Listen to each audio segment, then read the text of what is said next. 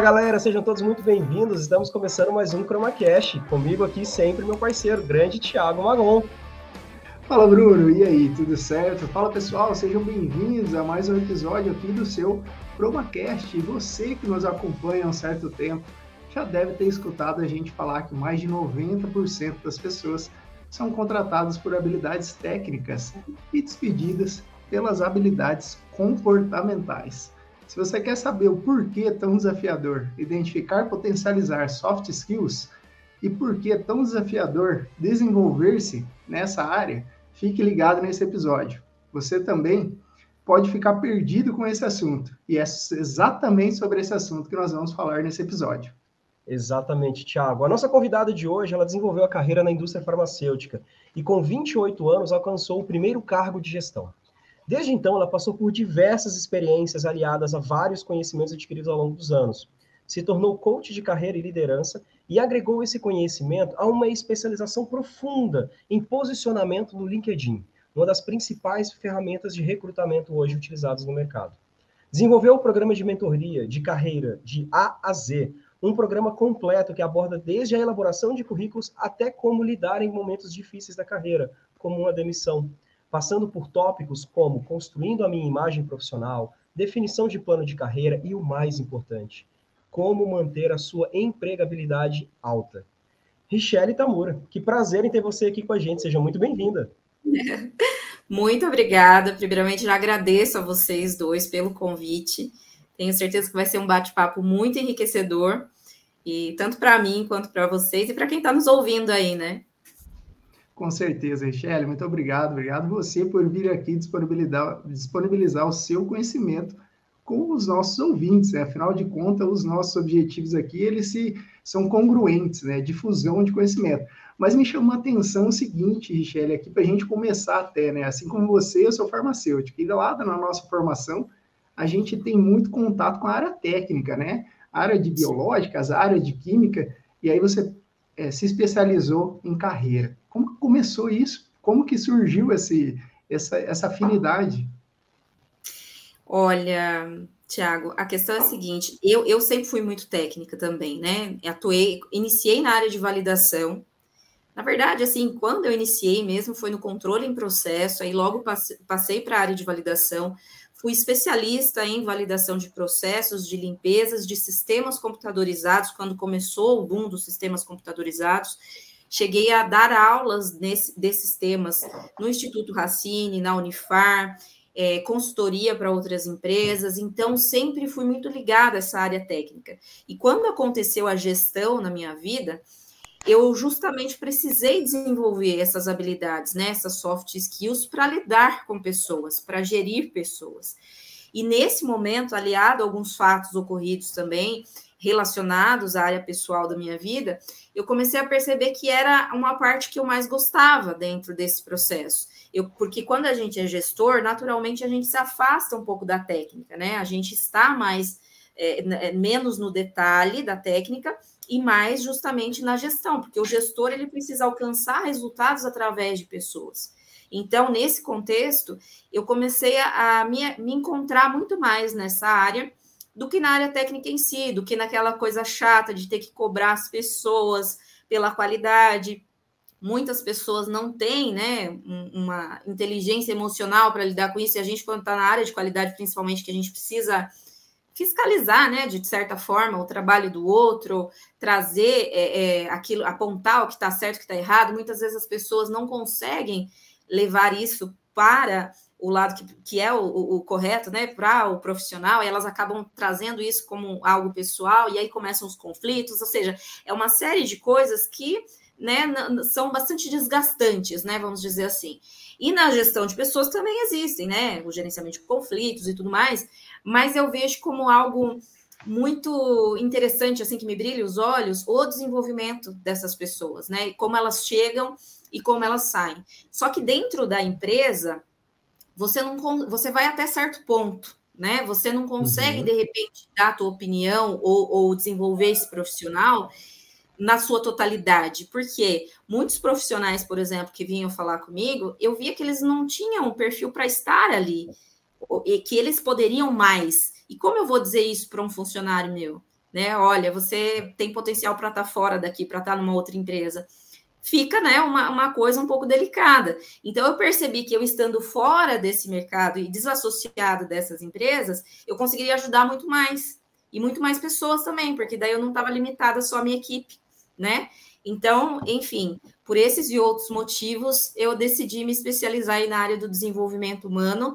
Não considero que estou entrando na área de RH, Talvez esteja, mas assim, de, de um RH que eu acredito, não do RH que a gente vê por aí hoje em dia, sabe? Assim, é de um recursos humanos voltado para a pessoa mesmo. É voltado Legal. para o profissional, mas entendendo a pessoa, entendendo a pessoa de uma forma sistemática, tanto emocional quanto técnica, enfim. Então, talvez seja um RH, mas não o RH que a gente conhece hoje, porque esse eu, é. eu tenho algumas ressalvas. É, o RH 3.0, né?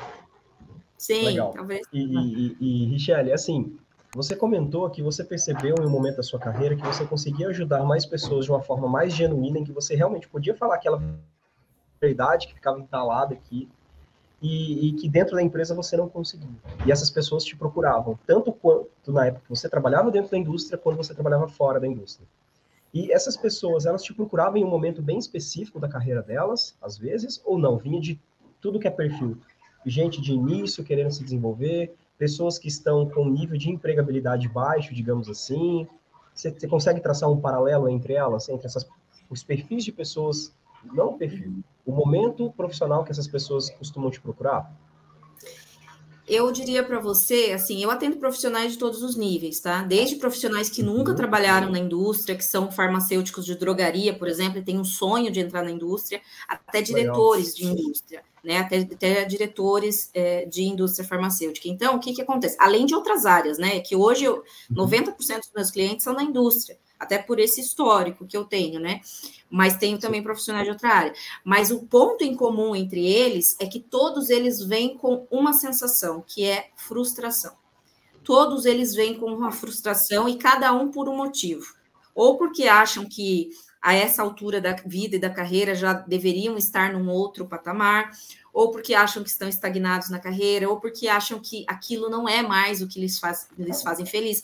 Mesmo porque pós-pandemia, a gente teve esse cenário, né? E esse cenário mundial, né? Houve aí uma grande renúncia aí, né? Um movimento que começou nos Estados Unidos e abrangeu todos os outros países, inclusive o Brasil, de pessoas pedindo demissão para viver de seu propósito, para viver de outra coisa, porque a pandemia ela trouxe para a gente é, uma realidade que a gente no dia a dia ignora, a gente precisa ignorar para viver, que é o quê? Que nós estamos aqui agora e no minuto seguinte podemos não estar mais. A gente sabe disso, a gente ignora isso solenemente porque a gente precisa ter planos para o futuro, né? Se a gente não ignorasse, a gente não conseguiria viver também. Então, assim, só que como a pandemia trouxe isso muito forte, as pessoas começaram a calcular, sabe? Pegar o teu salário, dividir pelas horas que você trabalha e entender quanto vale o seu tempo, quanto, quanto você está sendo pago pelo seu tempo. E aí, quando você faz essa conta, muitos profissionais começam a ver que eles estão sendo pagos 20, 30 reais, 40 reais por hora. E o quanto vale aquela hora para ele? Né? O quanto vale, o quanto ele está deixando de viver, o quanto ele está deixando de ver um pôr do sol, sabe assim? Começou-se um movimento de propósito, né? Por que, que eu faço o que eu faço? Né? O que, que eu estou deixando de fazer para fazer o que eu faço hoje e para receber o que eu recebo hoje?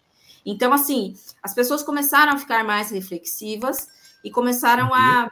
tentar traçar esse paralelo. E muitos profissionais nesse momento, principalmente também porque alguns foram demitidos e aí acabaram utilizando aquele dinheiro da rescisão para de repente montar um negócio próprio, ir atrás de um sonho que tinha antes. Enfim, cada um tem os seus motivos, mas o fato é que esse profissional está frustrado com a carreira. Então, ele quer mudanças. Muitas vezes ele nem sabe que mudança ele quer, e por isso ele vem para a mentoria uhum. para descobrir. Outras vezes ele acha que ele quer uma mudança e quando ele vem para a mentoria ele vê que é outra. E outras vezes ele sabe realmente o que ele quer. Então, assim, nesse paralelo que eles vêm, né? Mas o ponto em comum é a frustração. Interessante, interessante essa reflexão aí. A reflexão da reflexão que as pessoas fazem é, e estão parando, né, para avaliar né, essa questão do trabalho, o tempo que pode estar sendo desperdiçado e ele pode ser disponibilizado em outro momento.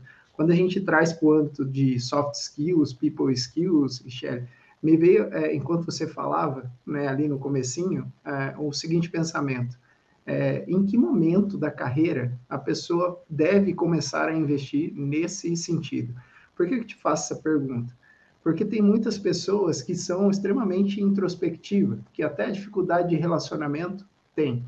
Então, se soft skills, essa parte de é, essa parte pessoal desenvolvida, é, influencia muito na carreira da pessoa, é, em que momento ela deve começar a prestar atenção nisso? Outras pessoas têm mais facilidade. Então, acho que uhum. essa resposta ela vem de encontro aí com uma evolução para todos que nos escutam aqui. Eu diria assim que ela tem que começar a pensar nisso ontem, né? Ela tem que começar a pensar nisso quanto antes. Ao mesmo tempo, um grande indicador disso são os seus resultados.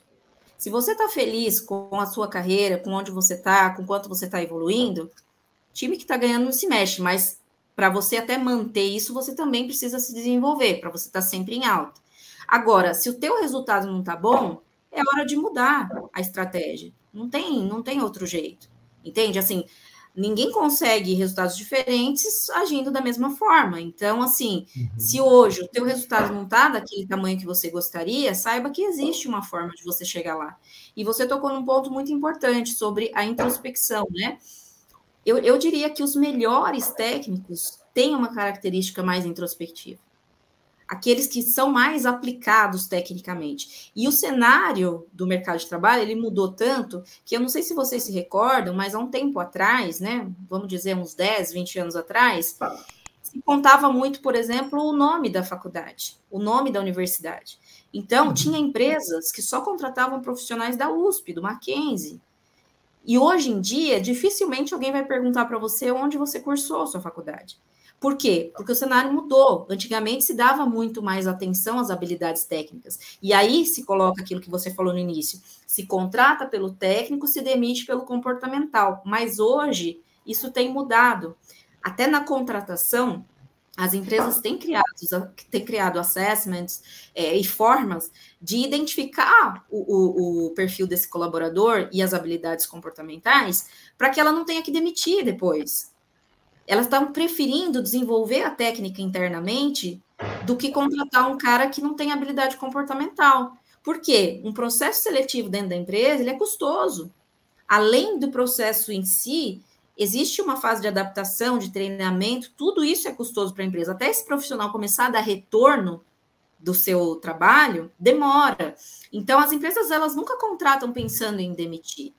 Elas contratam para dar certo. O que acontece é que muitas vezes o processo não é feito da forma correta e elas não colocam os profissionais nos lugares certos. Eu costumo dizer também, não existe profissional ruim, existe profissional que não está na posição adequada ao seu perfil. De repente, o profissional é demitido de uma empresa, é persona não grata naquela empresa e ele vai para outra empresa, ele voa. Ele vai para outra posição, ele é promovido em seis meses. Então, assim, muitas vezes não é o profissional, é onde ele está. Né? Então, essa questão de avaliação comportamental e tudo mais de perfil é muito importante para que esse profissional consiga estar realmente onde ele quer estar e que as contratações sejam feitas de forma mais assertiva. E esses profissionais, então, que não têm essas habilidades técnicas, eh, aliás, desculpe, comportamentais desenvolvidas, eles precisam buscar isso quanto antes, porque dentro da empresa eles podem mesmo avaliar que quem se destaca e quem é promovido é quem tem essas habilidades. É quem tem aquela habilidade de se vender, né? Que o pessoal é, tem uma certa resistência nisso, porque entende que se vender é ser falso e se vender não é ser falso. Se vender é você vender aquilo que você realmente é. O que acontece é que tem muita gente boa escondida, porque justamente acha que ser bom tecnicamente basta. E não basta. É. Além de ser, você tem que parecer. Exatamente. É, eu falo isso muito aqui, Richelle. Não basta você ser bom, você tem que parecer ser bom. Não basta você ser honesto, você tem que parecer ser honesto. E, e funciona isso com a nossa carreira também. Ah, mas eu chegar, eu não consigo falar os meus pontos positivos e os pontos que eu tenho que desenvolver na entrevista. Então, meu querido, você precisa se autoconhecer e, e se treinar um pouquinho mais, porque senão quem vai te querer, né? E, e você tocou em alguns pontos aí que a gente gosta muito de falar aqui que, que são a questão das, das people skills, que nós entendemos que são as. Que a people skill nada mais é do que a evolução das soft skills, que, que soft não tem absolutamente nada. Né? É, nas faculdades hoje se ensina basicamente os cursos também, é muita questão técnica, o cálculo, a farmácia, a bioquímica, mas o que de fato tem feito com que grandes profissionais se destaquem hoje são essas people skills. Sim. E hoje, é, muitas pessoas, é, você comentou e o Thiago também comentou, elas são contratadas pela técnica e demitidas pelo comportamento. Você, mentora de carreira, é mais ou menos por aí mesmo que está acontecendo assim? Muitas pessoas ainda são desligadas pelo comportamento? Sim, né? Elas são desligadas pelo comportamento, mas é como eu disse, hoje em dia o comportamento ele está envolvido até no processo de contratação também. Então, assim, é, não pense que só suas habilidades técnicas vão fazer com que você consiga ingressar numa empresa. Até para uhum. ingressar numa empresa hoje, você também tem que desenvolver habilidades comportamentais. Então, normalmente, esse, esse profissional ele acaba sendo desligado pelas habilidades comportamentais, mas hoje em dia, até para contratação, isso também já está sendo avaliado. E como que avalia isso num processo de contratação? Eu desenvolvi uma forma, né, um, porque hoje também presto esse serviço para algumas empresas, de avaliação específica de, de habilidades comportamentais. Né? Então, tem alguns assessments importantes que dá para você entender. Eu sou analista comportamental da metodologia DISC, mas é apenas um dos assessments que eu uso. É claro uhum. que isso também vai muito da sua articulação na hora, no momento da entrevista. Colocar aquele certo. profissional em situações que você possa avaliar aquelas habilidades. E isso vai depender muito do teu requerimento da vaga também, né? Então, uhum. o seu requerimento da vaga é X e o profissional falou que ele tem aquela habilidade X, no momento da entrevista a gente vai testar isso, não só com os assessments, mas com a, próprio, com a própria conversa e as situações que você vai colocando aquele profissional, né? Então, uhum. por exemplo, o profissional fala assim, olha, é, de repente no, na descrição da vaga eu tenho lá habilidade de inovação, é, visão direcionada para resultados, coisas desse tipo.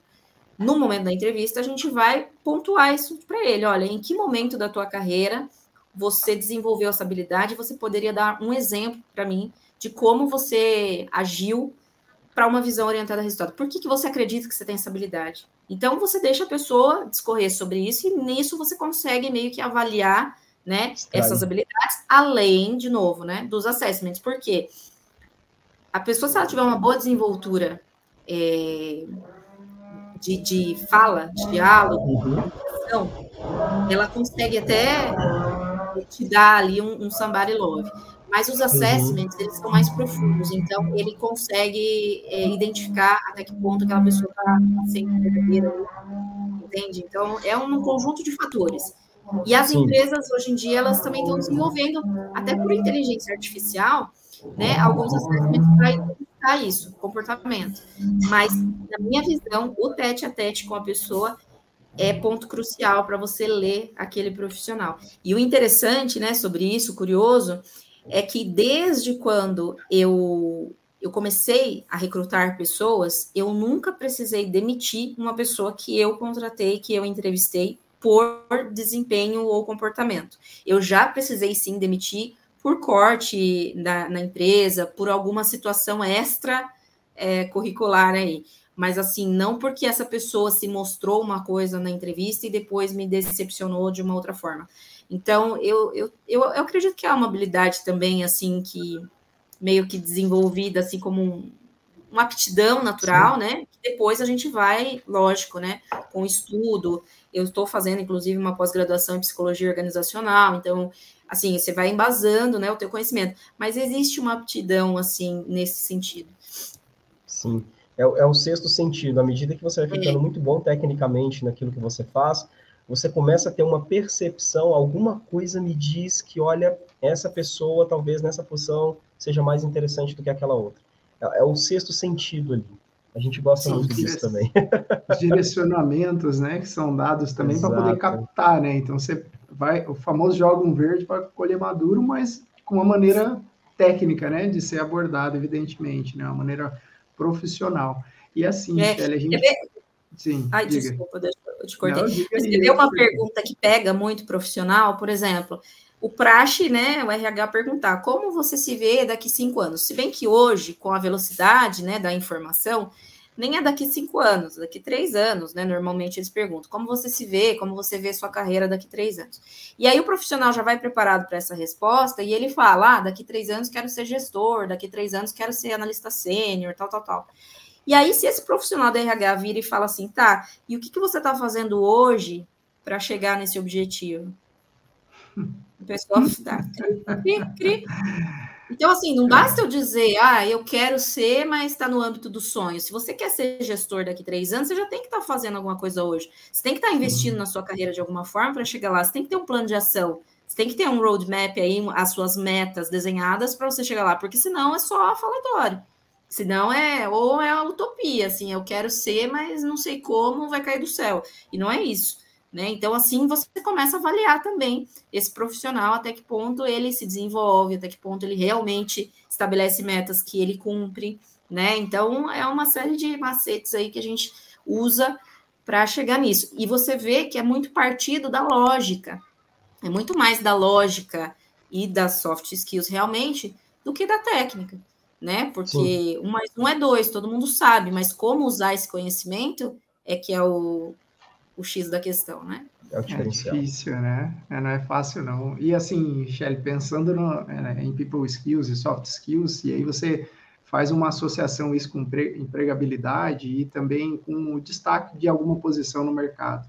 É, se você tivesse que enumerar as três é, melhores soft skills, se é que isso é possível, quais você é, enumeraria aqui para gente? As mais importantes que você, no seu julgamento. Olha, não é só no meu julgamento, mas através de pesquisas também que eu já fiz. Legal. Incrível que pareça, a, a primeira, a mais requerida hoje no mercado, e a primeira é a comunicação. E as pessoas acham que comunicação é algo fácil, mas não é. Tá? A comunicação, ela está envolvida, e eu, e eu diria mais, a comunicação no âmbito do relacionamento, porque comunicar não é só você saber falar bem, é você se fazer ser compreendido e você compreender o outro também. Uhum. Através de uma comunicação assertiva, você ganha tempo. Você evita comandos errados que vão trazer resultados inadequados. Você evita muitas reuniões desnecessárias, se você tem uma comunicação assertiva. Então, assim, a comunicação está muito envolvida nesse processo. Segundo tópico, inovação. E terceiro tópico, visão orientada para resultados também é bem, é bem interessante. Essas esse três são. Esse inovação seria algo tipo é aquele empreender dentro da, da própria empresa, você pensar o tal de pensar fora da caixa, sair da zona de conforto, é. seria mais ou menos isso? Como que você pode incluir inovação no seu trabalho? Pega hoje o processo que você faz, se é uma análise, se é, sei lá, uma validação, se é alguma coisa, e as pessoas, olha só, elas já têm um senso crítico bastante apurado, só que elas não sabem usar isso da forma correta. Normalmente, os profissionais têm muito, muitas críticas a fazer dentro do seu trabalho, da empresa, do processo, eles têm críticas a fazer. Então, começa por aí. Se você tem críticas a fazer dentro do seu trabalho, transforma isso em inovação. O que, que você pode trazer para resolver esse problema? O que, que você pode trazer para eliminar essa, essa crítica que você tem do seu trabalho? Então, assim, uhum. o que, você uhum. pode fazer para melhorar esse processo? Todo mundo Sim. pode demonstrar inovação. Inovação não precisa ser algo nunca visto na vida. Pode ser modelagem, Exato. pode ser, pode ser através do seu benchmark, do seu networking, como que é feito em outra empresa, de repente é feito de uma forma melhor. Você não precisa inventar a roda, mas você precisa uhum. melhorar o teu processo, né? E melhorar Legal. o teu processo já é uma inovação. E pensando ainda nessas três que você falou, comunicação, inovação e visão com, para o resultado, voltada ao resultado. O profissional agora que está ouvindo isso, ele quer desenvolver ou aprimorar essas people skills dele. O que, que ele. Porque assim, se eu quero aprender mais sobre a validação, eu vou fazer um curso de validação, eu vou estudar validação, vou ler legislação, enfim. Mas e as people skills? A comunicação, a inovação, a criatividade e a visão voltada para o resultado. Como aprimorá-las? Venha para minha mentoria. a mentoria o pitch a mentoria perfeito, de né? Mas é sério. Pronto, você me deu o gancho já para fazer meu pitch. Ó, é sério. É autoconhecimento, gente. Autoconhecimento é investimento em people skills, em soft skills. Hoje em dia, da mesma forma que você tem um curso técnico, você tem mentores para esse, é, essas habilidades. Então, é a mesma forma, é a única diferença que vai mudar a fonte, né? A fonte que você vai buscar. Mas, assim, é através disso. Porque sozinho é muito difícil. Sozinho é muito difícil. Claro que você pode, através de livros, né, que, que te tragam esse embasamento de autoconhecimento, enfim, tem uma série de livros até que eu poderia indicar aqui para vocês, mas assim, o processo é mais demorado quando você vai sozinho, né? Quando você tem um mentor, se acelera esse processo. Então, assim, não só eu, claro, né, como outros mentores, como outros grandes profissionais do meio, mas você precisa ampliar a tua mentalidade. E só existe uma forma de ampliar a tua mentalidade, que é investindo nesse autoconhecimento. Perfeito, Shelly. Você acha que é possível, assim, ó, é evidente, né, que uma, uma mentoria ou algo pensado, né, para essa direção é, é crucial e você ter um profissionalismo nisso é necessário também. Mas vamos imaginar na base, né, quando a gente está começando a nossa carreira, ou mesmo dentro da universidade, você acha que é possível também ter é, micromentores, no sentido de que, poxa, um professor como sendo um espelho, um profissional que está, e como que você vê essa situação? É possível a gente tirar proveito para crescer profissionalmente dessa situação? Com certeza, inclusive no processo de coaching existe uma ferramenta chamada modelagem. E a modelagem nada mais é do que você observar as pessoas que já chegaram onde você quer chegar. E essa pessoa que já chegou onde você quer chegar, é, conversa com ela, pergunta para ela como ela pensa sobre determinado assunto, como ela sente sobre determinado assunto e como ela age sobre determinado assunto. Você vai ver que tem muita sinergia. As pessoas que alcançam sucesso, elas têm uma mentalidade muito parecidas. Muito parecidas. Normalmente são pessoas que não falam mal de pessoas, normalmente são pessoas que discutem ideias, normalmente são pessoas que estão orientadas para resultado na sua vida e não se preocupando com a vida do outro. Então, assim, normalmente são pessoas que têm uma mentalidade direcionada. E quando você começa a conversar com essas pessoas e conviver com essas pessoas, você começa a criar essa egrégora, né, para você também. Inclusive, muito se diz, né, que nós somos a média das cinco pessoas que a gente convive, e de fato somos. Então, observa as pessoas que estão ao seu redor. Quantas delas já chegaram onde você quer chegar? E quantas delas, de repente, estão num passo anterior? né? E assim, não que você não possa também dar a mão para ajudar, mas você precisa estar em lugares altos para ajudar outras pessoas. Então, assim, você precisa buscar esses relacionamentos para que você cresça junto. E esse também é um poder do networking, né? Por exemplo, porque vai te levar a esses lugares, né? Então, assim, eu diria, uhum. observa as pessoas e qualquer pessoa pode ser um mentor seu, desde que ele tenha alcançado um lugar que você gostaria de alcançar. Interessante. É, não, assim. É, então, eu fiz essa pergunta justamente por isso, né? Porque tem as, os passos da carreira, né? Dá para ir aproveitando essas situações claro. também, né? Eu, eu sempre pra, fui, eu sempre fui amiga dos meus professores. Sempre fui amiga dos meus professores, sempre sentei na frente, mesmo porque eu não enxergava de longe, né? Então tinha que sentar na frente mesmo, porque senão era uma tragédia. Mas assim, sempre fui muito próxima das pessoas que tinham mais sucesso do que eu, entende?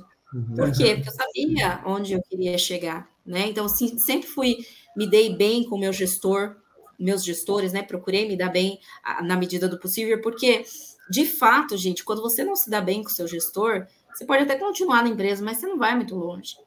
Infelizmente, a verdade é essa, sabe? Você não vai As muito longe. Ah, eu não me dou bem com o meu gestor e acho injusto porque sou bom tecnicamente. Sim, querido, mas você não está sendo avaliado só tecnicamente.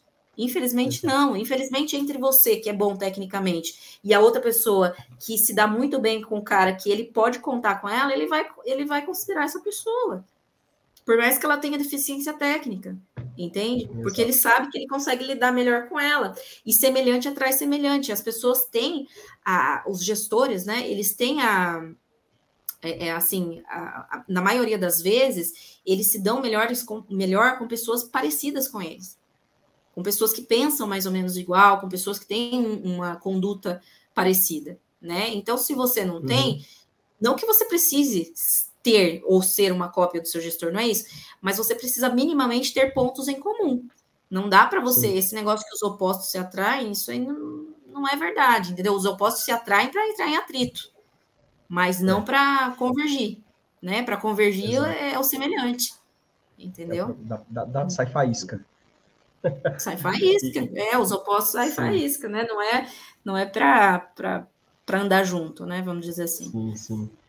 E, e, e Richelle, pensando assim agora, você comentou em um momento atrás aqui da questão da Great Resignation, a Big Resignation, que é um movimento que as pessoas têm pedido demissão do próprio trabalho.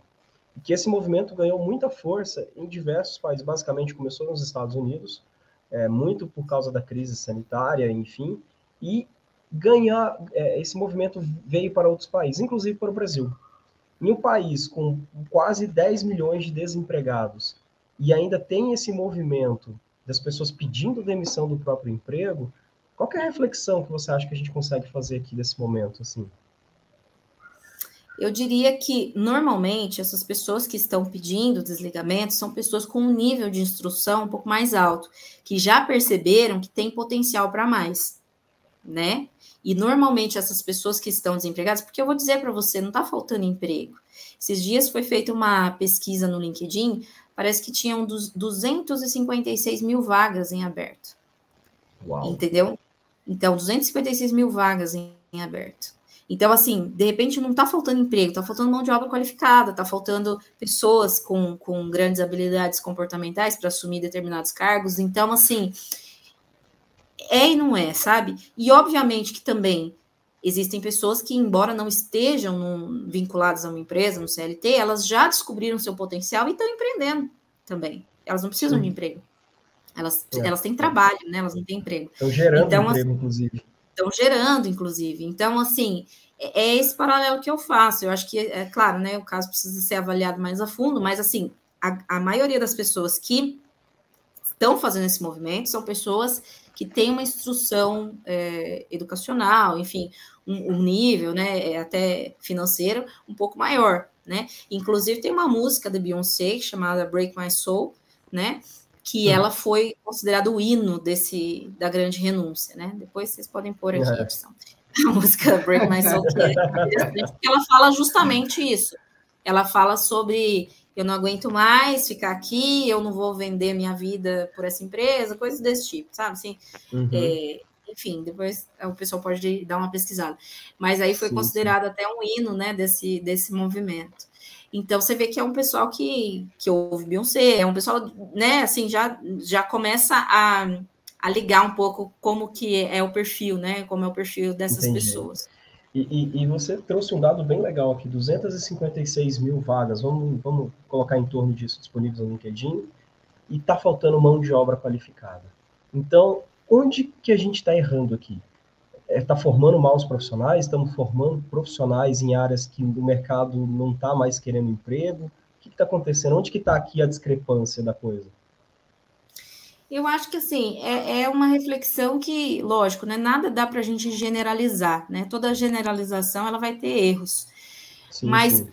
existem pontos de avaliação, né? Desde a descrição da vaga, que de uhum. repente a própria empresa não sabe exatamente o que ela quer daquele profissional, e aí acabam se fazendo contratações, porque assim, esses 256 mil, não vou te dizer que de repente são novas oportunidades ou aumento de quadro muitos deles são substituição de pessoas, né? E essa substituição Sim. a gente está falando justamente de contratações de repente inadequadas. Então a gente volta lá para aquele início do problema.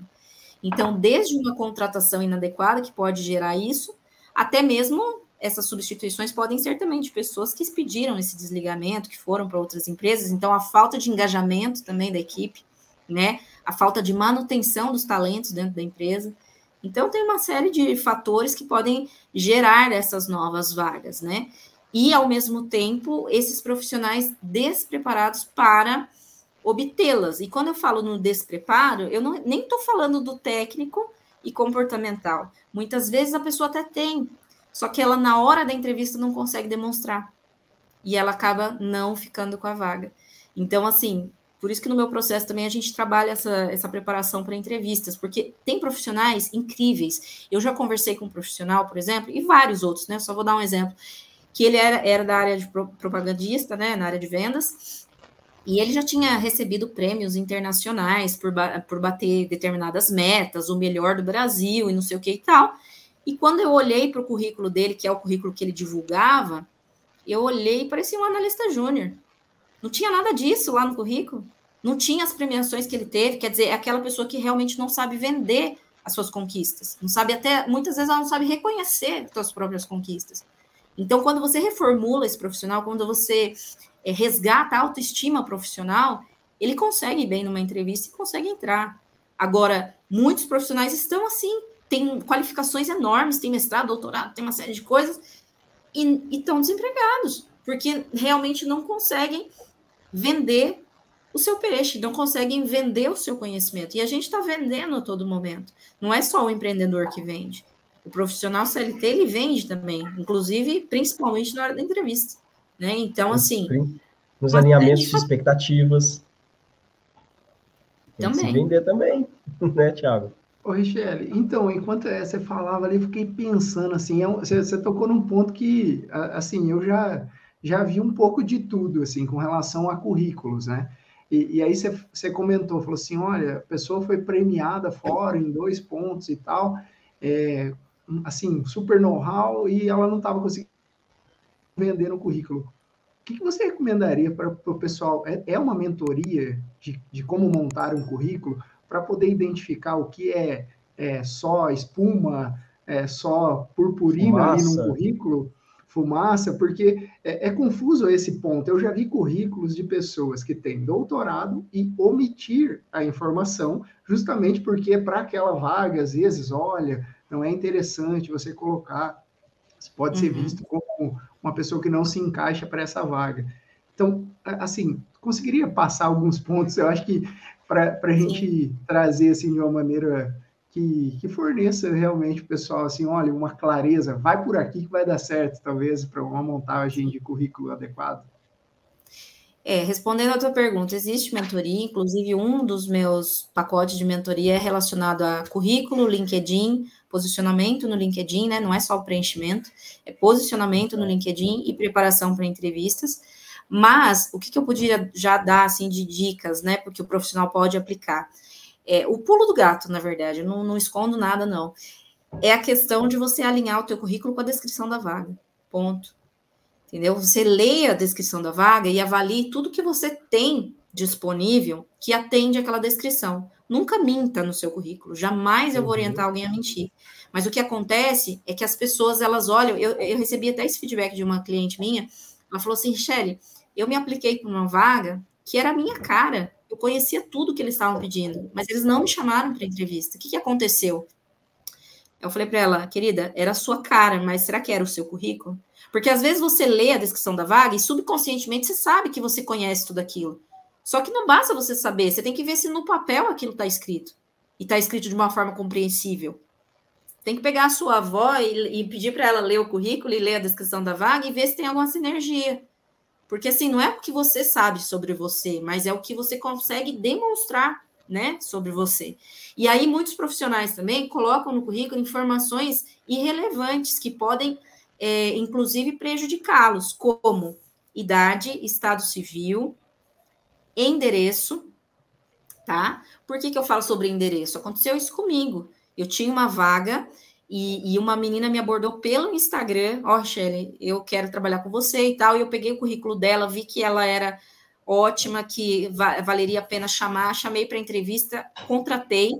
E ela falou para mim: engraçado, mas eu tinha mandado meu currículo para o RH, ele não passou para você? E aí, quando eu fui questionar o RH, falei: por que vocês me passaram o currículo dela? Eles falaram assim: ah, não, porque ela morava muito longe. Olha só, avaliação rasa do RH que vem de idade, que vem de endereço, ah, porque vamos ter que pagar dois vale transporte, sabe, umas coisas assim. Então, assim, esses tipos de informações, eles só causam uma, distra uma distração desnecessária, porque a gente tem que lembrar que a primeira pessoa que pega o nosso currículo na empresa, normalmente não é da área técnica, normalmente é do RH, e pode até ser um estagiário que acabou de entrar. E às vezes, se ele não, não, não consegue ver palavras-chave sinergia entre o que está escrito no seu currículo e a descrição da vaga, ele elimina teu currículo, entendeu? Inclusive, tem, tem que tomar cuidado com siglas. Se está escrito na descrição da vaga experiência em BPF e no teu currículo está escrito experiência em boas práticas de fabricação, por mais incrível que pareça, pode ser que o cara não saiba que boas práticas de fabricação é BPF. Então, é, alinha o teu currículo de acordo com a descrição da vaga. E isso traz um outro contexto também, que é o quê? Você não pode ter currículo padrão. Para cada vaga que você vai se aplicar, você tem que mexer em alguns pontos. Ah, você vai mentir de novo? Não, mas você vai mudar. Se é uma vaga, por exemplo, né?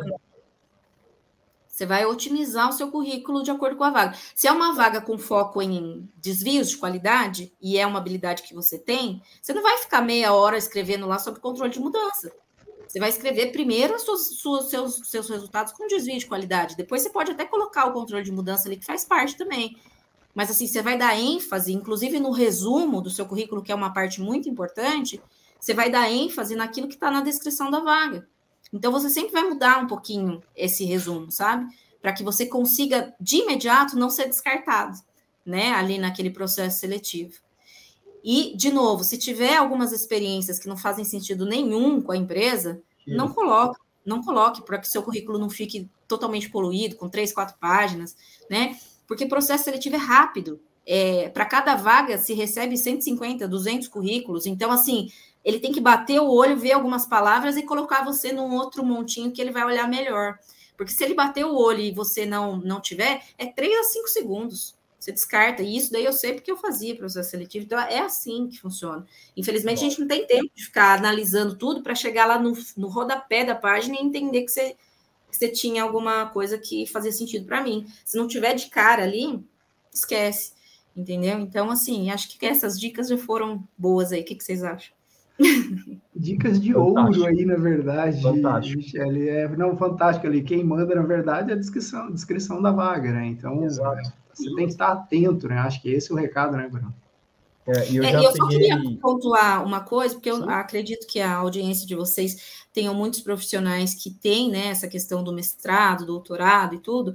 E assim, eu também, antes de conhecer a fundo, achava que esses profissionais eram muito teóricos e que eles que, que, que quem faz mestrado e doutorado está mais voltado para academia, mais voltado para docência, né, para dar aulas e não para trabalhar numa indústria. E, na verdade, quando a gente vai olhar a fundo isso, esses profissionais têm experiência prática, porque dentro dos projetos de mestrado e doutorado, eles fazem a prática, eles trabalham muitas vezes com HPLC, eles sabem operar um equipamento XYZ do controle de qualidade. Só que aí no currículo deles, o que, que eles colocam? Mestrado em tal coisa, doutorado em tal coisa. Eles não expõem as experiências práticas que eles têm sabe? E uhum. aí, de novo, quem lê o currículo lá do outro lado já tem esse preconceito. Agora, se você colocar que eu tenho vivência, experiência em HPLC, nisso, nisso, nisso, naquilo, e faço um projeto de doutorado que envolve tudo isso, já é outra visão, entendeu? Então, Exato. assim, falta elaborar um pouco mais nesse sentido para mostrar. Embora eu nunca tenha trabalhado dentro da indústria, mas se você me colocar num controle de qualidade, eu consigo fazer uma análise, porque eu conheço o equipamento entende? Porque eu sei operar, porque eu sei os conceitos. Uhum. Então é isso que tem que ficar claro, tanto no seu Sim. currículo quanto na entrevista. E, e, é interessante porque eu já recebi vários currículos de colegas meus de doutorado e falou: Olha, Bruno, eu estou querendo me candidatar para essa vaga, o que, que, você acha? Aí vai lá e me manda o Lattes. Nada contra o Lattes, mas o Lattes não é o tipo de currículo que chame a atenção no processo seletivo. Então eu pegava Sim. a pessoa e praticamente reelaborava o currículo dela. Olha, esses congressos que você participou, esses mini cursos aqui, tira tudo.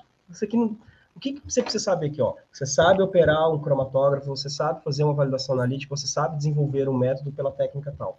E do, coloca isso em, negrito, lá em cima, assim. De resto, uhum. não precisa colocar. Porque a partir desse momento, se eles enxergarem que o seu currículo está alinhado com a vaga, eles vão te chamar para conversar.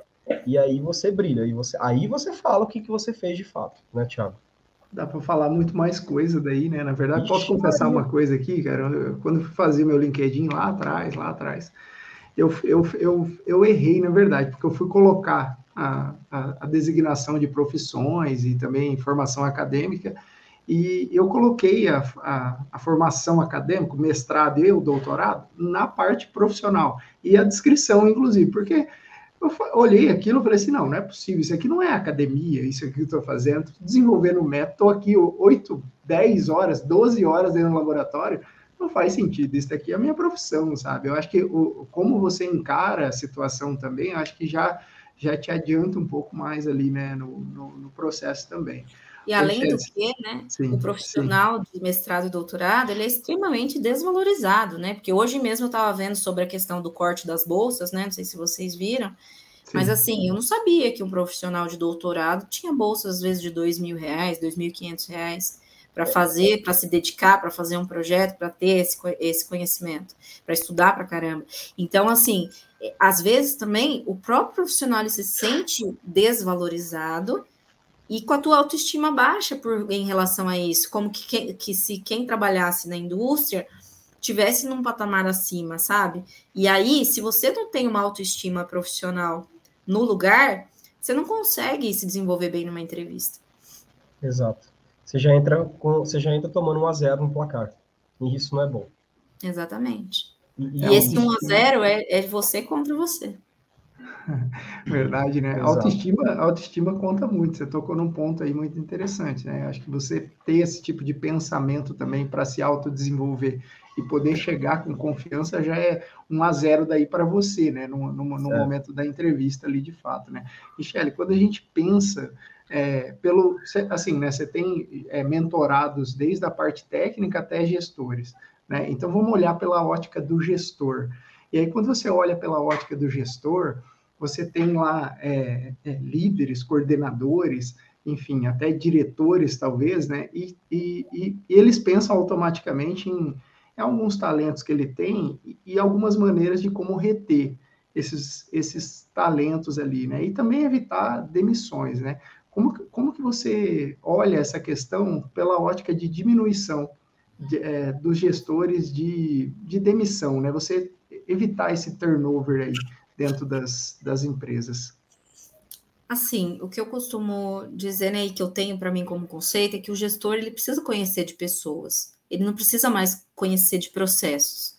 Ele tem que conhecer, claro, o macro, para ter um nível de avaliar né, esse, esse, esses colaboradores, se eles estão indo pelo caminho certo, ter um nível de dar subsídio técnico também para eles quando necessário, mas ele precisa conhecer muito mais de pessoas, né, de perfis comportamentais, de pessoas, para que ele possa entender, primeiro, o que motiva cada cidadão, né? Porque a motivação ela não é igual para mim, para você e para o Bruno. Por exemplo, se a empresa de repente no final do ano resolve dar uma bonificação, né? E ela dá um iPhone 12 para cada um de nós, eu posso achar o máximo. O Bruno pode falar assim: meu, vou vender e vou comprar outra coisa. Porque para ele um iPhone 12 não é não é o que ele queria. O Thiago pode falar assim, meu, eu prefiro fazer uma viagem, né, com esse dinheiro. Então, assim, é entender o que, que motiva cada funcionário, é conhecer mesmo essa pessoa mais a fundo, né? Eu já trabalhei numa empresa, e, e aí eu não estou falando só de questão financeira, tá? Porque eu trabalhei numa empresa que eu não tinha recurso financeiro para motivar funcionário. Era uma empresa que é, descaradamente não investia em qualidade, tinha a qualidade como um mal necessário, e a qualidade era só para a Visa, só para inglês ver, a gente não, não, não podia nem entrar dentro da fábrica, vocês têm noção, assim, não tinha acesso. Então, era uma qualidade fictícia ali. Então, assim, como você motiva profissionais nesse sentido? E eu encontrei a forma de motivar esses profissionais justamente trabalhando muito forte no desenvolvimento técnico, porque eu tinha muitas habilidades técnicas e eu passava muito conhecimento para essas pessoas. E eu sabia que eu estava passando conhecimento para que elas voassem depois para outros lugares, porque ali elas não tinham crescimento. Mas enquanto elas estavam lá, elas me davam resultado que eu precisava, porque elas se sentiam motivadas. Tem muitos profissionais que não saem da empresa por causa do gestor, e tem muitos profissionais que saem da empresa justamente por causa do gestor também. Então, assim, o gestor ele tem um papel muito importante nesse cenário e ele precisa justamente conhecer de pessoas, ele precisa gostar de pessoas. Não tem como eu dizer assim, eu sou gestor e não gosto de conversar com as pessoas, não gosto de me relacionar com pessoas. Você não consegue gerenciar dessa forma, né? E cada vez mais você precisa ter a empatia, ser mais humano, né, com esses profissionais, porque eles precisam disso, né, desse acolhimento. Então, uhum. eu diria isso, né, que essas habilidades comportamentais também do gestor é que vão fazer a diferença no sucesso da equipe. Parece que está cada vez mais necessário isso, né? Antigamente uhum. parece que tinha, não, eu mando aqui, você obedece e acabou. E é que não, é outra geração, estão né? escolhendo, né? É, estão escolhendo, na verdade. É né? outra geração. Ou não. Opções, né? Sim, é, exato. Nós, Nós estamos trabalhando com uma geração de pessoas, principalmente os mais jovens, que eles vêm com essa questão do propósito muito forte, com a questão dos valores que eles, que eles consideram importantes, como diversidade, como meio ambiente, o que a empresa faz para isso. Eu não sei se vocês souberam, mas dentro da legislação da CIPA, agora foi incluído, além de Comissão Interna de Prevenção de Acidentes, agora também a Comissão Interna de Prevenção de Acidentes e Assédio dentro da empresa. Então, foi incluído dentro da CIPA, né, a, a prevenção assédio moral, assédio sexual, enfim.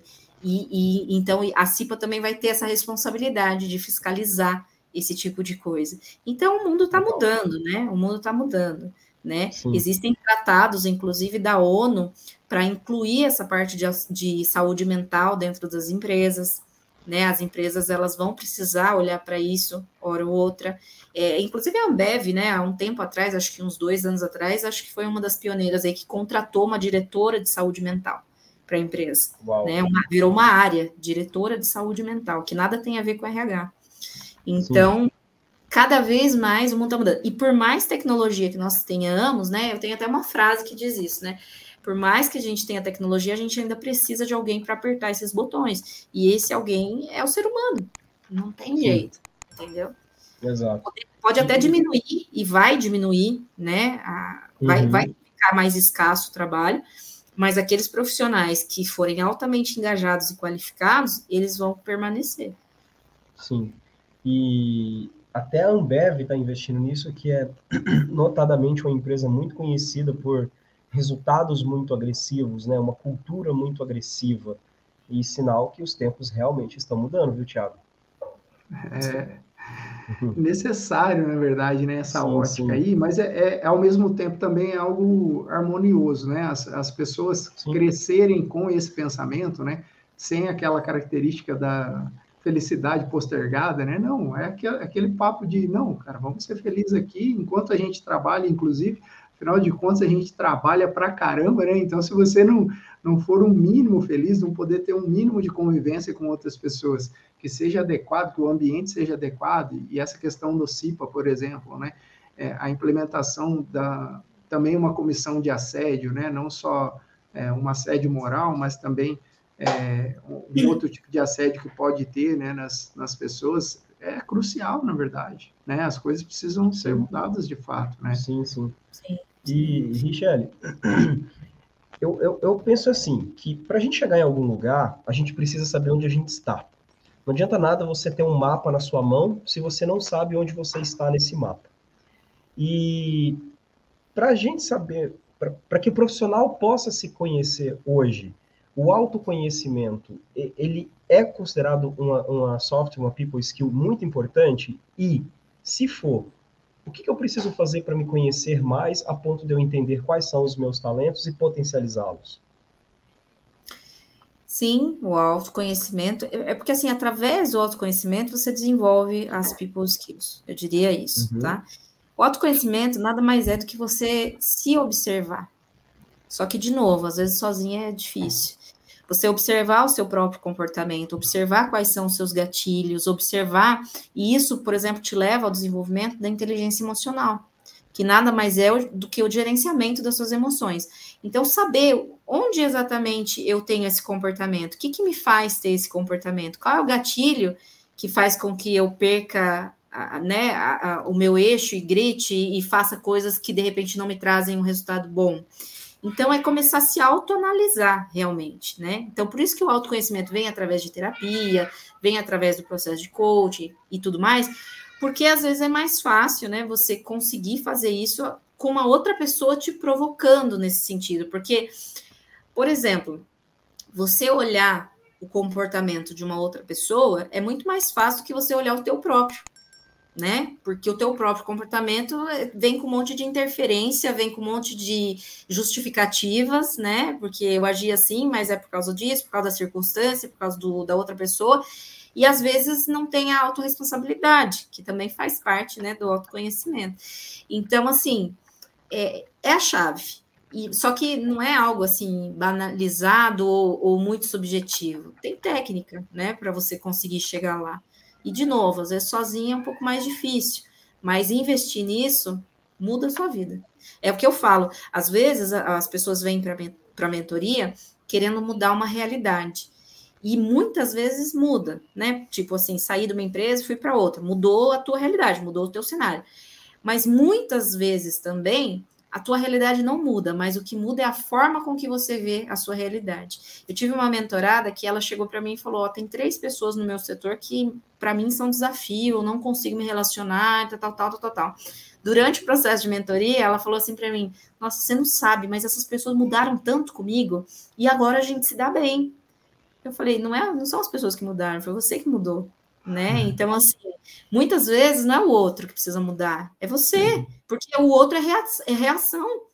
O outro muitas vezes é reação. É muito difícil você ter uma conduta com uma pessoa e ela trazer para você algo extremamente agressivo e, e, desproporcional. Se isso acontecer, talvez ela esteja com, realmente com algum problema.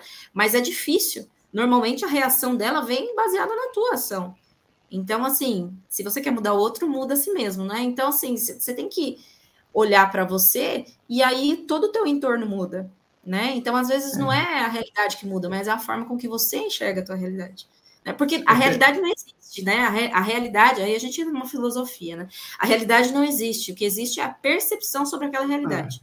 Ah, às vezes, o mesmo evento, ele pode ser visto de uma forma por mim e de outra forma por você entendeu? Sim. Então é aquela história do copo meio cheio, copo meio vazio, enfim. Então, assim, a gente não tem, e eu costumo dizer isso que é muito legal, nós não temos muitas vezes ação sobre o estímulo que a gente recebe, tá? Porque o estímulo uhum. vem de fora.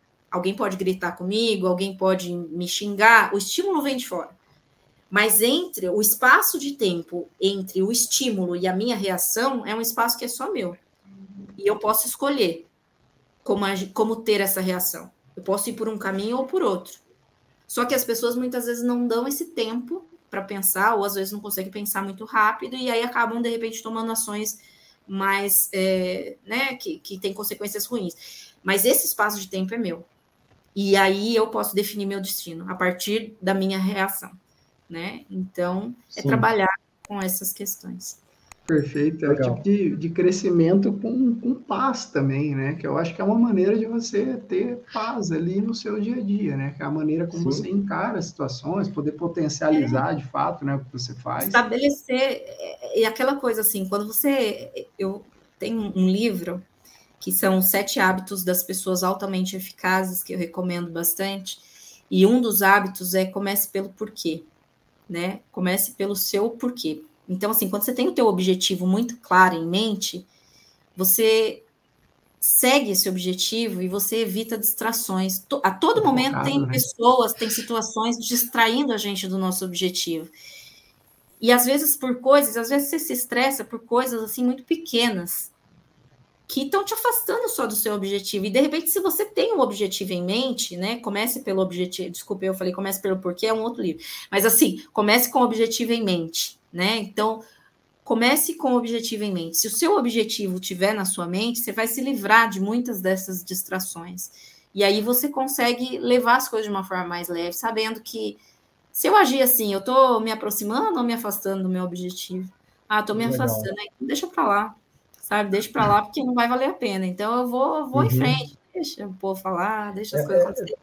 E assim. É um pouquinho. Pode falar, desculpa. E assim, como você falou, né? Isso traz uma elevação de espírito e uma paz uhum. interior. Eu tô agora a louca dos incensos aqui, dos óleos essenciais, porque é sobre isso, entendeu? É sobre, é, é sobre eu, você ver a sua frequência. É. Eu sou a favor do, do seguinte, assim, sabe? Você tem que ter um ponto de ancoragem, né? Cada um tem um, né? Tem Sim. gente que é religioso, tem gente que gosta de ver o nascer do sol, enfim. Né? Mas qual é o seu ponto ali, né? Qual, com o que, que você se agarra de energia, né? Porque não te deixa balançar tanto, né? Porque vento vai ter o tempo todo. Isso é inevitável, uhum. né? Então, se você tem um foco e está forte mentalmente, você vai continuar no trajeto, né? E aí Legal. que eu falo sobre os pilares, né, da vida, né? Porque tem uma ferramenta no coaching, inclusive, que é chamada roda da vida ou nível de satisfação. Também é chamada desse, por esse nome. E ela avalia todas as áreas da nossa vida, né? E aí, depois que você pontua todas as áreas da sua vida, você determina qual área que se eu melhorar, eu vou impactar positivamente nas outras, né? E você tem que ter muito claro onde que está o teu pilar principal da vida. né? E na minha opinião, o teu pilar principal ele precisa estar na espiritualidade. Porque a espiritualidade e a fé é algo que depende muito, muito de você, sabe? Agora, se você coloca o teu pilar central no seu trabalho, você perde o emprego, você perde o chão, né? Você coloca o seu pilar principal no seu casamento, no teu relacionamento, você perde o marido, acabou, entendeu? Então, assim, tem, eh, tem certas coisas que você precisa colocar no pilar aquilo que você tem um controle total, porque aí você consegue não se desestabilizar frente às adversidades das outras áreas entende? Na minha, é, como eu falo, na minha vida, eu determinei a espiritualidade. Claro, cada um vai determinar aquilo que quiser, mas o segundo pilar, com certeza, é o trabalho, porque o trabalho vai gerar a renda e, a, e a, o teu dinheiro vai estabilizar as outras áreas. Porque, assim, eu nunca vi uma pessoa ter um relacionamento saudável se ela não tem uma vida profissional bacana. Porque, segundo a minha avó falava, né? quando a necessidade bate a porta, o amor sai pela janela, porque não é que a pessoa seja interesseira, nem nada desse tipo, mas é que os problemas financeiros, eles causam um estresse muito grande no relacionamento. Então é natural, né, que o teu relacionamento não fique bem quando você está com problemas financeiros. E uma coisa vai levando a outra, né? Então, enfim, uhum. isso aqui é para várias horas. Mas, Mas tá agradável, tá agradável. É, tá legal, tá legal. Eu curto esse assunto também, porque eu acho que é um ponto que que às vezes a gente não fala no dia a dia, mas que faz toda a Sim. diferença. E, e, é notável é às vezes, porque você está conversando com outras pessoas, e você percebe, tem dia que você não está tão bem, porque você não conseguiu se apoiar naquela, naquele pilar seu, e também você consegue perceber que outras pessoas não estão bem por algum motivo pessoal, assim. Então é necessário, eu acredito, falar sobre isso para as pessoas também, e a gente mesmo, né? Parar em algum momento Sim. e falar assim, caramba, eu tô precisando isso. recapitular aqui meu me energizar novamente. Você precisa ter Sim. um ponto de equilíbrio, né? E eu não falo sobre religião ou religiosidade, eu falo sobre espiritualidade porque você precisa ter um ponto de conexão, sabe? Assim, alguma uhum. coisa que te traga de volta para os teus principais valores, para aquilo que é importante para você, porque dependendo das coisas que acontecem na sua vida, você vai perdendo também um pouco o chão, e podem até ser coisas boas, de repente, coisas muito boas, pode ser que você prospere muito, mas eu conheço uhum. pessoas que têm uma grande prosperidade e ainda assim não se sentem felizes, porque a felicidade é algo muito relativo a partir né, desses pilares que você coloca a sua vida. Então, é, é isso, é você elevar aí tua consciência para olhar para tudo isso com, num lugar de, de menos julgamento, né, de mais amor e, e ter essa, esse equilíbrio, né? Ah, legal, legal. E, Richelle, como você gostaria de ser lembrada pelos seus clientes? Eu gosto de ser lembrada pelos meus clientes como alguém que contribuiu positivamente na vida deles, né? E é isso que eu tenho hoje nos meus depoimentos lá, né? Lá no Instagram eu tenho três destaques de depoimentos e são depoimentos lindos, são depoimentos que realmente fazem com que eu entenda que meu trabalho vale a pena, porque além do meu trabalho em si, né, tecnicamente, uhum. que também tem técnica, né, é, existe um propósito, né? E o propósito é impactar o maior número de vidas possíveis, né? Então, hoje, por exemplo, eu vou até falar uma informação aqui em primeira mão para vocês. Até hoje eu tenho trabalhado com mentorias individuais, tá? Porque existe uma certa resistência das pessoas, porque assim, o meu processo é quase que uma terapia mesmo, sabe? Porque as pessoas acabam abrindo as suas vulnerabilidades e tudo. E às vezes, para fazer isso em grupo, principalmente quando tem um nível maior, as pessoas, né, se retraem um pouco. Então, o meu processo hoje é mentoria individual. Mas a mentoria individual, ela requer muito do meu tempo, né? Então, é algo que não se escala. Sim. E algo que eu consigo ajudar um número limitado de pessoas, né? Então, hoje eu estou uhum. direcionando uhum. meu trabalho para empresas, para trazer esse conhecimento para uma grande massa dentro da empresa e para impactar uhum. mais gente ainda. Né? E aí otimiza meu tempo e traga um impacto maior para todo mundo. Então eu estou indo por esse caminho justamente por esse propósito, para eu impactar mais pessoas e para eu é, é, fazer com que esse sistema mude de dentro para fora agora, sabe?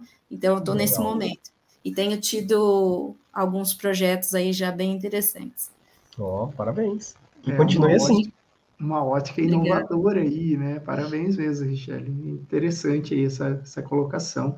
E assim, Michele, quando você é, pensa na carreira de empreendedora, né, com certeza você também teve inúmeros desafios né, durante esse processo.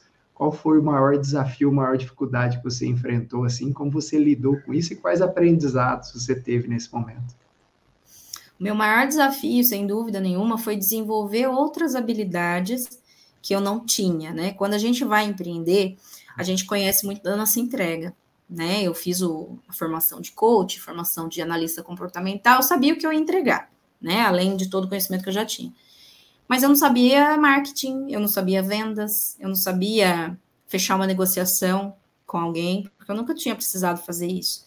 Então, no começo, era algo assim que eu falava com muita é, com muita empolgação, né, sobre a minha entrega, sobre o meu trabalho, não sei o quê, e na hora que o cliente perguntava e quanto custa, eu gaguejava, porque para mim vender era errado, eu tinha uma série de, de, de crenças limitantes. Paradigmas. Né, com, com vendas, com dinheiro, ah, com dinheiro nem tanto, tá? Que eu sempre, eu já tinha um salário, né, relativamente bom aí na indústria. Mas assim, com, com esse é merecimento também, né? É muita essa questão de merecimento e às vezes daquela questão do, é, é, do impostor, né? A síndrome do impostor e tudo mais. Então eu comecei a desenvolver isso primeiro, né? Quando eu comecei a ter os meus primeiros resultados, e graças a Deus a minha primeira cliente teve um resultado muito rápido, que o caso dela era recolocação. Ela teve um resultado muito rápido, eu acho que isso também fez com que eu já cons conseguisse ganhar mais confiança no meu trabalho e naquilo que eu podia oferecer. E também participei de várias mentorias nesse sentido, de formação de vendas, tanto que hoje eu, eu dou curso de formação para vendedores também.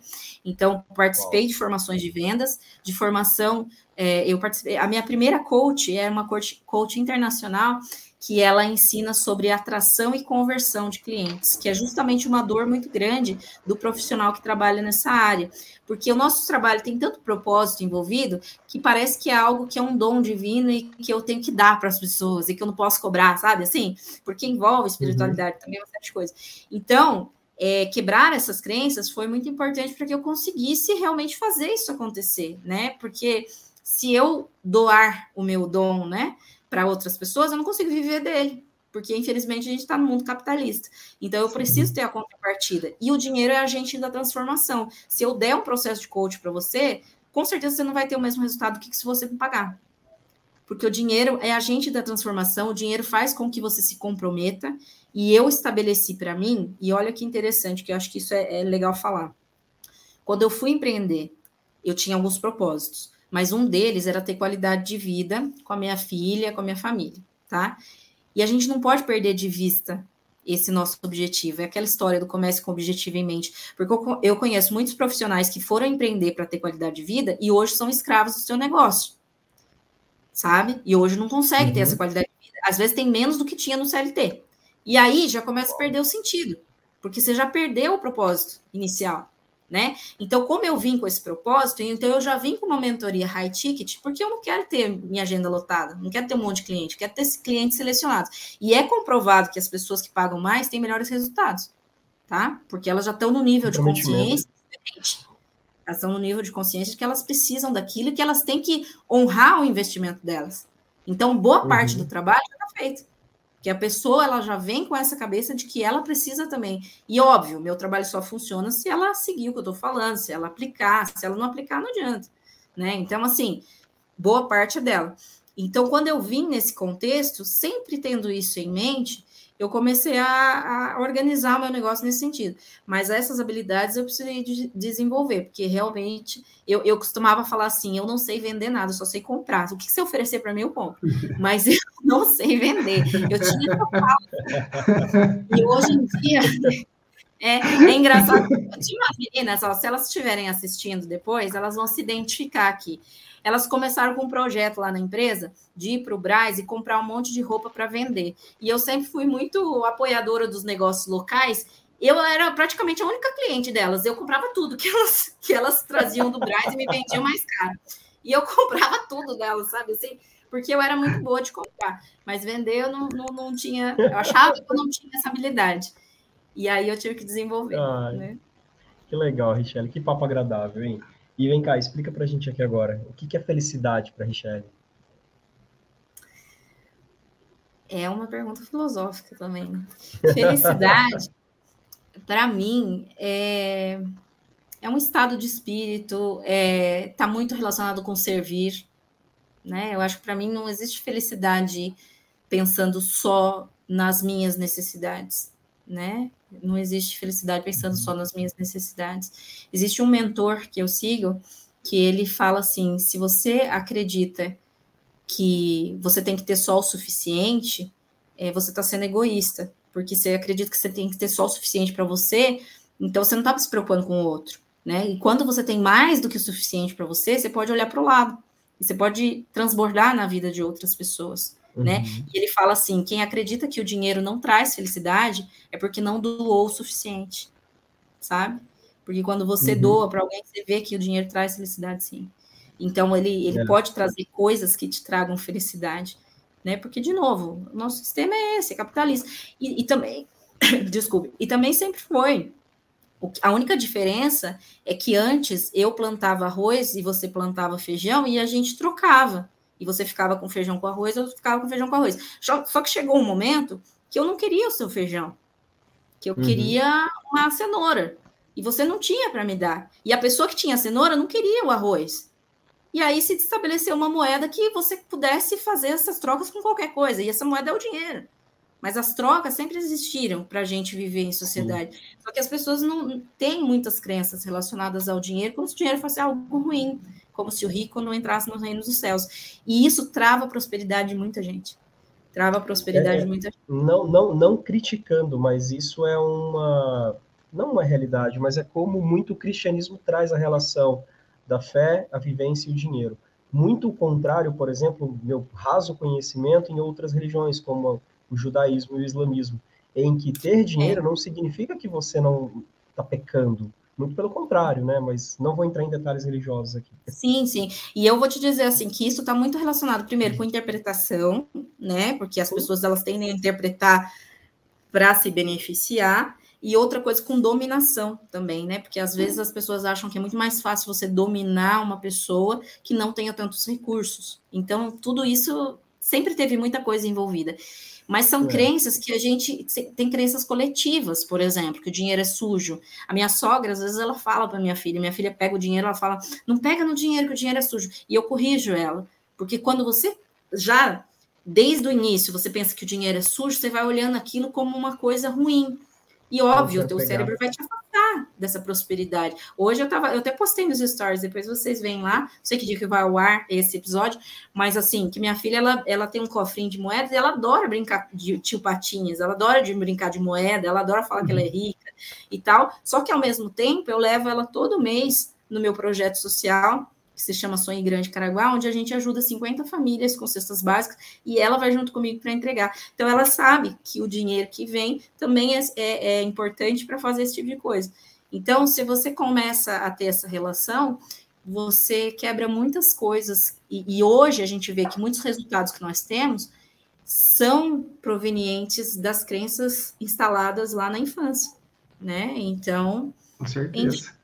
Acho que eu fugi Sim. um pouco da pergunta, mas para mim felicidade não. é contribuir com os outros e é um estado de espírito. Você não vai estar tá, se sentir feliz em, em, todos os tempos, em todo momento da sua vida. Tem momento que acontece um evento, você se sente triste, né? Porque se alguém morrer da sua família, óbvio que você vai se sentir triste. Mas eu acho que tem, que, tem a ver com, com a maior parte do tempo, vamos dizer assim, como você se sente. Né? É um pensamento, né? E não faz muito sentido. Que bate-papo agradável aqui, viu, Michele? Eu acho que esses assuntos também, sabe? Eu acho que eles preenchem muitos espaços que, para nós que vivemos em campo, está visitando um cliente, está em contato com, com, com o pessoal, às, às vezes você está numa rotina tão grande ali que acaba esquecendo, assim, super interessante esse bate-papo aqui, super agradável, inclusive. E assim, Michele, a gente tem um hábito aqui de e pedir ao convidado que indique mais três pessoas aqui para a gente ter esse mesmo bate-papo agradável, trazendo inúmeras informações aqui e poder é, convidar aqui novas pessoas também. Você teria aqui três indicações para nós? Olha, é, entrando nesse cenário, né, falando um pouco sobre autoconhecimento, eu tenho uma amiga que trabalha muito fortemente com essa parte da cura da criança interior, que faz muito sentido com o ambiente profissional depois nesse no futuro, né? É, Ariane Ribeiro, depois eu passo aí para vocês. Agora as outras duas eu não consigo lembrar assim de imediato, mas eu posso passar depois para vocês essa essa indicação, tá? Com certeza eu passo para vocês essa indicação. Esse, acho que esse primeiro assunto, acho que é um absurdo, assim, de necessário, inclusive, aqui. Você sabe que todos é, os episódios eu estou anotando aqui mentalmente, né? É. Eu fiz um post recentemente sobre isso. Quem vai trabalhar todo dia de manhã? É você ou a tua criança interior ferida? Né? Porque muitos, muitas vezes você, de novo, né, através do autoconhecimento, você consegue observar que aquela reação não é sua, aquela reação não é do Sim. seu adulto, é da sua criança ferida, né? Não é? E a gente vê muito isso, né, no ambiente profissional, muita briga de ego, muita coisa assim, sabe? Nossa.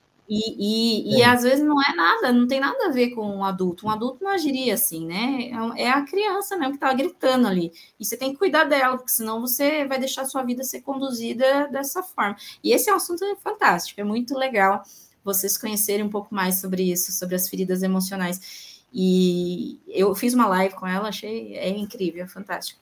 Muito ah, legal. Legal. Vamos, vamos, vamos providenciar esse contato aí, vamos trazer ela aqui para conversar, né, Tiago?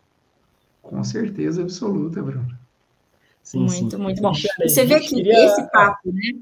Esse papo sim, desse assunto, ele é leve, né? Se a gente é. estivesse falando aqui sobre alguma coisa técnica, e eu amava, eu sempre amei holding time, não sei o quê, validação de sistemas, mas é um, um negócio que traz um, uma, uma, seriedade, um peso muito maior, né? Então, é. esse também foi um dos motivos que hoje eu sou mais feliz. trazendo essas mais leves, mais. Ai, que legal. Escolhi que legal. ser feliz, né? É, escolheu ser feliz. É, mas assim, tem gente que é muito feliz também no técnico e nada contra, né? Isso Não, cada um é, lógico. Exato. A tua felicidade. Michele, queríamos agradecer então aqui sua participação hoje. A gente conversou bastante sobre carreira, sobre mentoria, sobre momentos profissionais e como se redescobrir. E se você ainda está em dúvida, entre em contato com a Richelle aqui, ela pode te ajudar, né, Richelle? Sim, com certeza. Arroba Tamura aí no Instagram. Perfeito. Michele, mais uma vez, muito obrigado. A gente vai ficando por aqui. Tiago, obrigado aqui mais uma vez também. E pessoal, já sabe, né? A gente se vê. Tchau, tchau. Muito obrigada. Tchau, tchau.